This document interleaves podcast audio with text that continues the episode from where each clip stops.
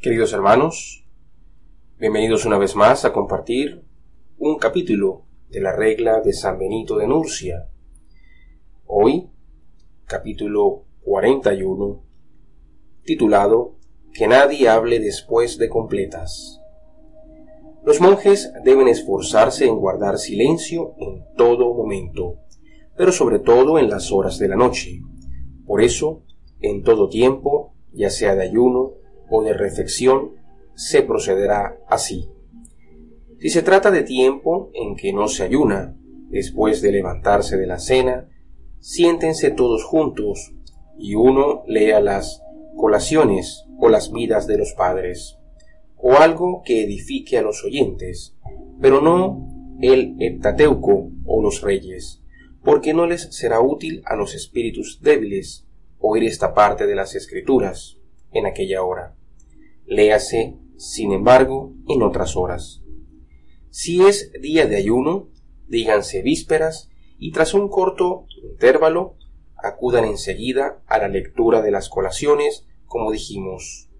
Lean cuatro o cinco páginas o lo que permita la hora, para que durante ese tiempo de lectura puedan reunirse todos, porque quizás alguno estuvo ocupado en cumplir algún encargo y todos juntos recen completas.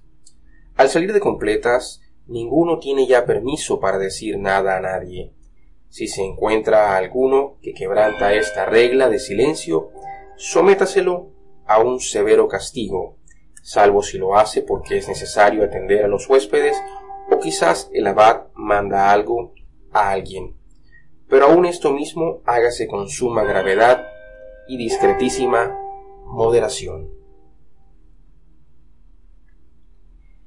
A este capítulo, amados hermanos, quiero agregar un comentario tomado del libro llamado El Silencio, experiencia mística de la presencia de Dios, escrito por Ana María Canopy.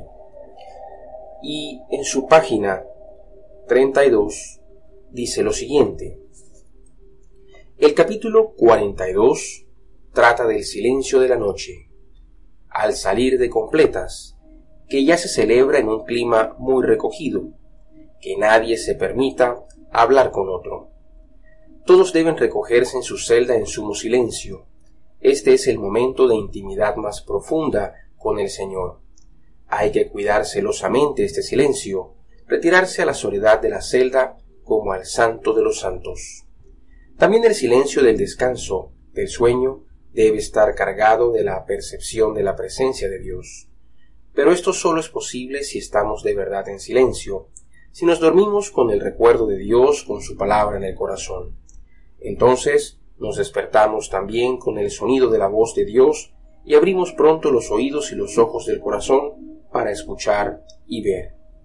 No solo en la noche, sino también en el día, debemos guardar el silencio en la celda, que es verdaderamente el secretum, el lugar más secreto e íntimo del alma monástica. Cuando nos retiramos a ella para orar, para hacer la lectio divina, debemos prestar gran atención al silencio, incluso en los movimientos, al tocar las cosas, al caminar. Es un poco como si entráramos en la capilla, en el oratorio. Este es también el motivo por el cual no se va a la celda de los otros a hablar y ni siquiera a detenerse en el umbral. La celda es siempre el lugar de la soledad y del gran silencio. Amados hermanos, quiero aprovechar esta regla para comentar un poco, ahondar un poco más en la importancia del silencio para la vida de la oración. Ya de por sí es difícil para el cristiano poder concentrarse en el recuerdo del nombre de Jesús, en el pensamiento de Jesús, porque nuestro pensamiento tiende a divagar por todas partes. Si miramos un objeto, empezamos de algún modo a generar ideas, pensamientos, conceptos que nos van poco a poco robando ese tiempo de oración. Por esto es importante, amados hermanos, que indistintamente de si nosotros tenemos la posibilidad de entrar en un lugar alejado de las personas o, en un lugar propio en nuestros hogares, en nuestras casas, donde no seamos perturbados por sonidos o por, por todo tipo de distracciones, es importante aún aprender a hacer de nuestro pensamiento, a hacer de nuestro propio cuerpo esa misma celda, que las palabras que nos regala el Evangelio, que las palabras que nos regala nuestro Señor Jesucristo y los apóstoles, al decirnos que debemos entrar, cerrar la puerta y entonces dedicarnos a esa oración, no necesariamente implique, en la manera de lo posible, un lugar físico, sino que por el contrario, tengamos la capacidad de poder adentrarnos en nuestro corazón como si ese corazón fuese la habitación donde nosotros vamos a orar, que cerremos la puerta a toda distracción, a todo pensamiento que pueda precisamente hacer ruido mientras estamos ahí, que sea nuestro corazón la primera habitación en la que nosotros podamos encerrarnos a esa oración. Sé, amados hermanos, que es más fácil decirlo que hacerlo, pero precisamente esa lucha constante de nosotros por procurar vaciar nuestro corazón de todas esas eh, distracciones, de todos esos deseos de la carne, de todos esos eh, recuerdos. Esa lucha precisamente es la misma santidad. Recuerden, amados hermanos, que la peregrinación del cristiano implica pasar de la mente, de donde tenemos todos los conceptos, donde tenemos eh, todos los conocimientos de Dios y peregrinar esos 40, 50, 60 centímetros que nos separan del corazón. Ese es nuestro viaje por este tiempo. Que todas esas ideas, conceptos, conocimientos terminen realmente llegando al corazón para que ahí realmente puedan dar fruto.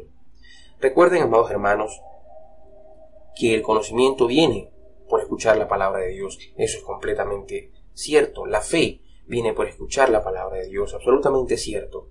Pero nosotros podemos tener todos esos conocimientos, ser los mejores teólogos, pero no necesariamente vivir vidas donde nuestro corazón tenga como tesoro realmente a nuestro Salvador. Por eso este es el peregrinaje en el que todo cristiano se ve de algún modo obligado a transitar.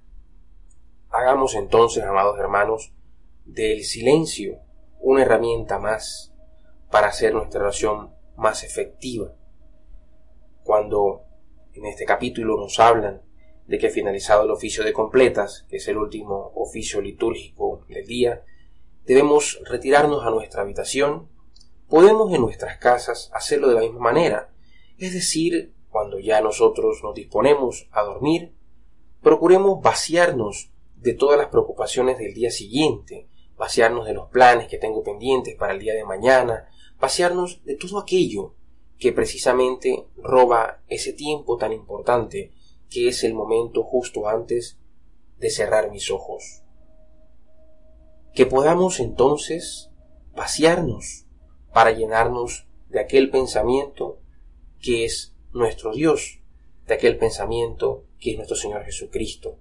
Podemos meditar sobre un versículo o recordar alguna escena, de algún modo hacer una, especie de ejercicio contemplativo con algún misterio del rosario. Cualquier, cualquier pasaje de las escrituras puede ayudarnos a esto. Es decir, eh, que, que, procuremos que nuestros, al momento que cerremos nuestros ojos, que, que perdamos, como quien dice ya, ese, ese momento de, de conciencia, lo hagamos pensando en el Señor, para que del mismo modo, al despertar, al abrir nuestros ojos, ese pensamiento sobre el Señor vuelva a abrirse como una flor a nuestra mente, a nuestro corazón, a nuestra imaginación.